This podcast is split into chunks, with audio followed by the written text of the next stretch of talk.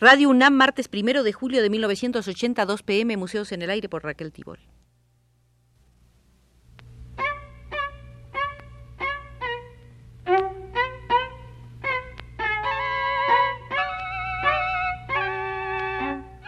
Museos en el Aire.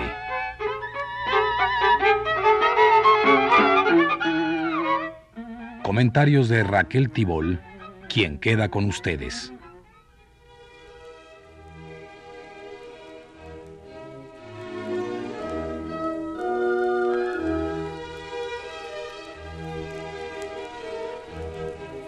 La revaloración artística de las piezas encontradas en las excavaciones del Templo Mayor nos obligan a recordar que fue Justino Fernández el primero en ordenar de manera sistemática las ponderaciones artísticas del pasado mexicano con el fin de establecer una estética del arte indígena antiguo. Este esfuerzo dio por fruto el libro Coatlicue, editado por el Centro de Estudios Filosóficos de la UNAM en 1954 a partir del cual entraremos hoy en la sala Justino Fernández del Museo de Historia del Arte, sala presidida por el lema No hay obras de arte sin sus bellezas particulares. Mi principio no es la belleza absoluta, sino las bellezas históricas. Hablar de arte mexicano es hacer una generalización sobre un complejo artístico e histórico. Una vez más, la pluralidad histórica se nos ofrece en su esplendor. Lo que debe entenderse por México en sentido estricto es este país y este pueblo que desde principios del siglo XIX se ha ido formando tan azarosa y dolorosamente.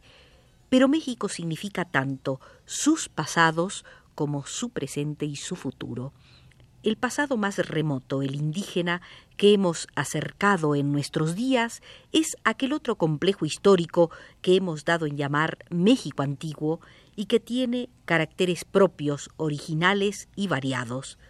Lo que hoy día estimamos como arte del antiguo mundo indígena no fue siempre visto como tal por nuestros antecesores.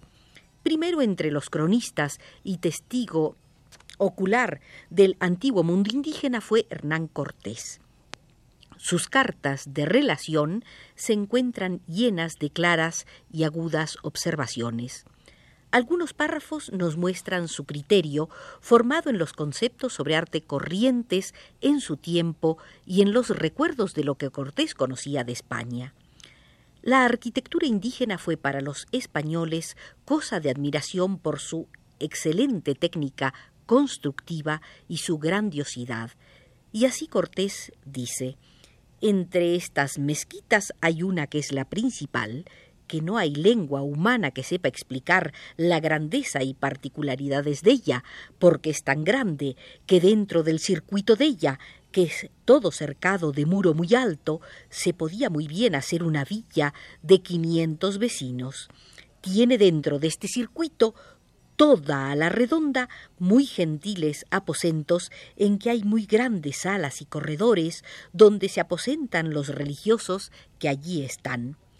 Hay bien cuarenta torres muy altas y bien obradas, que la mayor tiene cincuenta escalones para subir al cuerpo de la torre, la más principal es más alta que la torre de la iglesia mayor de Sevilla.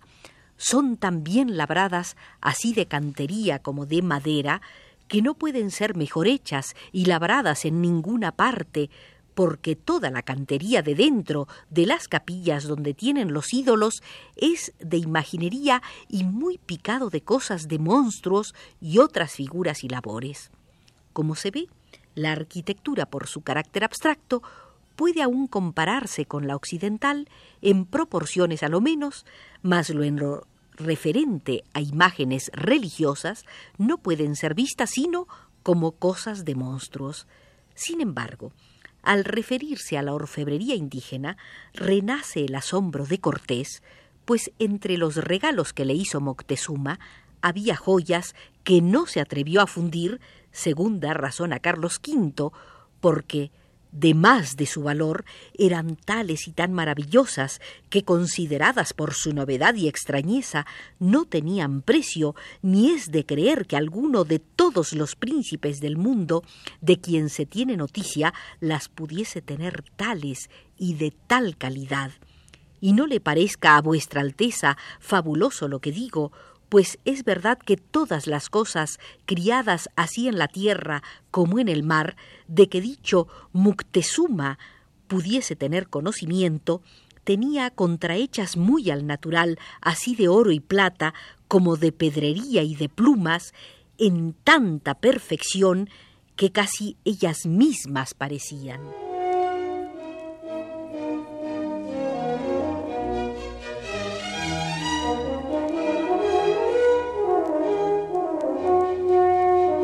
Bernal Díaz del Castillo se refiere así al Templo Mayor en su historia verdadera de la conquista de la Nueva España. Estaban dos bultos como de gigante, de muy altos cuerpos y muy gordos, y el primero que estaba a la mano derecha decía que era Michilobos, su dios de la guerra, y tenía la cara y su rostro muy ancho y los ojos disformes y espantables. Luego vino a otra parte de la mano izquierda estar el otro gran bulto del altar de Michilobos y tenía un rostro como de oso y unos ojos que le relumbraban, hechos de espejos, y tenía el cuerpo con unas figuras como diablillos chicos y las colas de ellos como sierpes. En aquella placeta tenían tantas cosas muy diabólicas de ver malas figuras, demonios y cosas diabólicas era todo lo que la visión histórica y religiosa de su tiempo les permitía ver a los conquistadores y cronistas. López de Gómara, en su Historia de la Conquista de México, describe así el templo de Quetzalcoatl. La entrada era por una puerta hecha como de boca de serpiente y pintada endiabladamente, tenía los colmillos y los dientes de bulto relevados que asombraba a los que allá entraban, en especial a los cristianos, que les representaba el infierno en verla delante.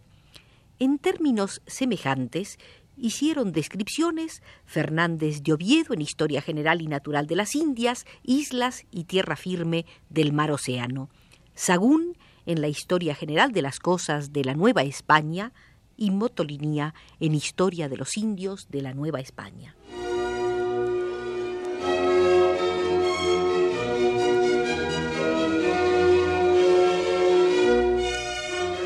Ciertamente el interés general por las culturas indígenas tuvo un desarrollo notable desde fines del siglo XVIII y a través de la centuria siguiente príncipe entre los publicistas de las antigüedades mexicanas fue Lord Kimborough, cuya obra monumental apareció en Londres entre 1830 y 1848.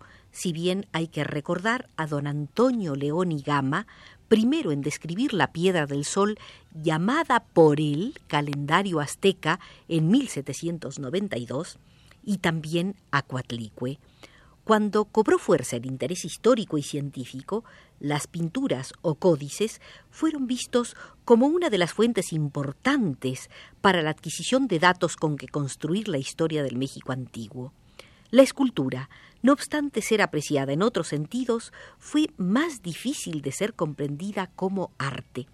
Algunos artistas fueron los primeros en copiar los antiguos monumentos, relieves y otros objetos, como hizo Valdec con los de Palenque, pero fue más bien con criterio arqueológico. Para los que tenían el concepto académico del arte a mediados del siglo XIX, también les era imposible ver como arte las obras de la antigüedad indígena, imbuidos como estaban en una visión clasicista. Así, un hombre de tan vasta erudición como José Bernardo Couto, en su diálogo sobre la historia de la pintura en México en 1860, al considerar las antiguas pinturas, dice El sentido de belleza ha sido dado a pocos pueblos en la tierra. En cuanto a los defectos del dibujo de las obras mexicanas, algunos son propios de la infancia del arte en todas partes. Verbigracia el poner de frente los ojos a las figuras que están trazadas de medio perfil.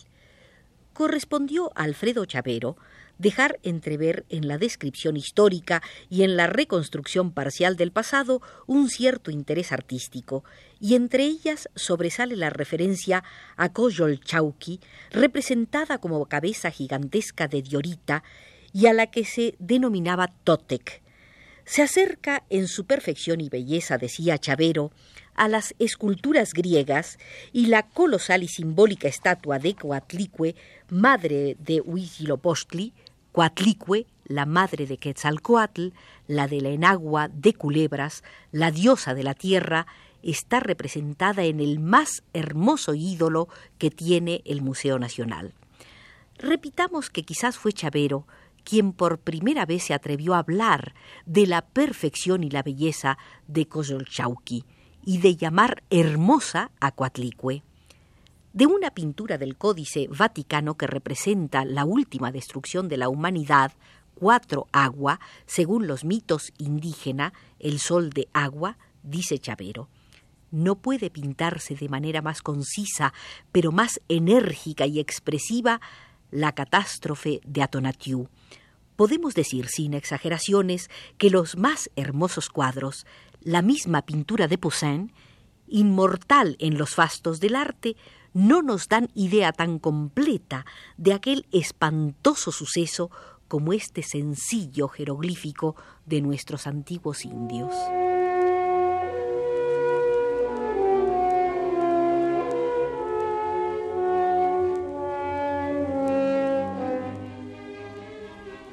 En 1916, Manuel Gamio llevó a cabo un experimento que Salvador Toscano relató en los siguientes términos. Se seleccionaron diversos individuos de notoria cultura occidental, a los cuales se presentaron fotografías de 15 o 20 piezas arqueológicas, la conclusión estética que Gamio dedujo fue que algunas de estas manifestaciones les parecían a ellos artísticas en tanto que otras les eran indiferentes o hasta repulsivas. Inmediatamente procedió a repartir en dos grupos las piezas según que hubiesen producido una emoción positiva o una emoción negativa.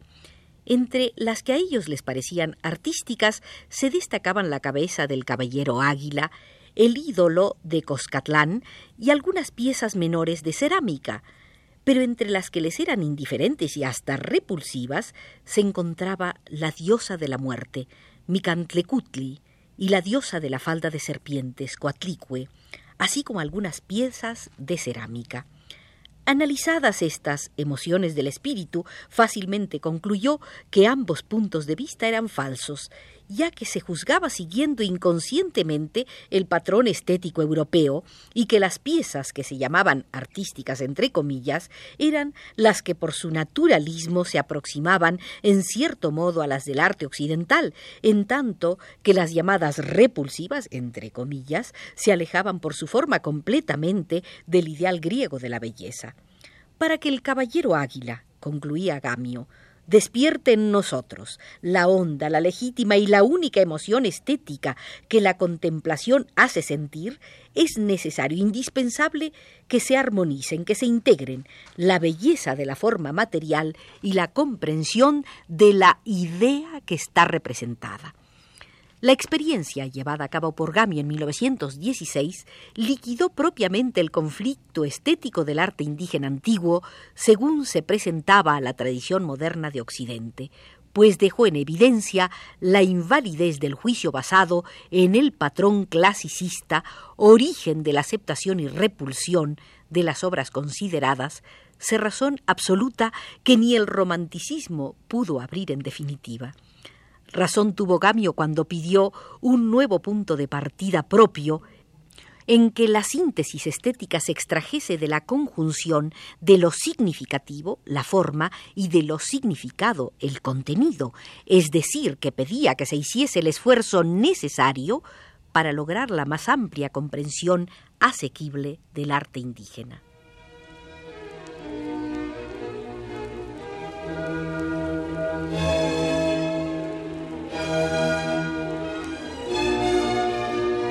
Observaba Justino Fernández que Paul Wechstein fue el último crítico europeo, si bien su obra ha sido elaborada y publicada en México, que se ocupó amplia y hondamente del arte antiguo de México en su obra de 1950.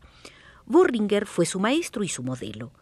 Con muy buen sentido, Weckstein decía que la unidad cósmica concebida por el hombre precolombino es la que determina su concepción artística, que para ese hombre la realidad es lo que actúa dentro de las cosas como elemento vital, las fuerzas mítico-mágicas, y de ahí debe partir su apreciación estética. Mas Sucede que Weckstein parece tener un conflicto interior que no llega a verse solucionado y consiste, al parecer, en que el crítico da la más alta valoración a la voluntad de forma hecha forma pura, y así, el arte indígena, siendo, según su opinión, colectivo y mágico religioso, es arte aplicado, ancilar, al servicio de un propósito extraartístico. Y claro está, siempre significa algo. Sus comparaciones con otras culturas consagradas hacen patente que las artes indígenas rivalizan con las de Asia y Europa, quedando situadas entre las mejores.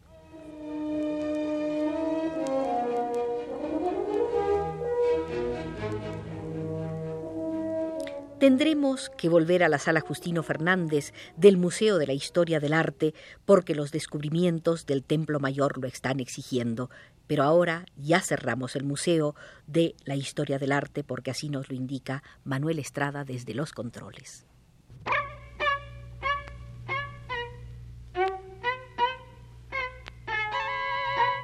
Museos en el aire.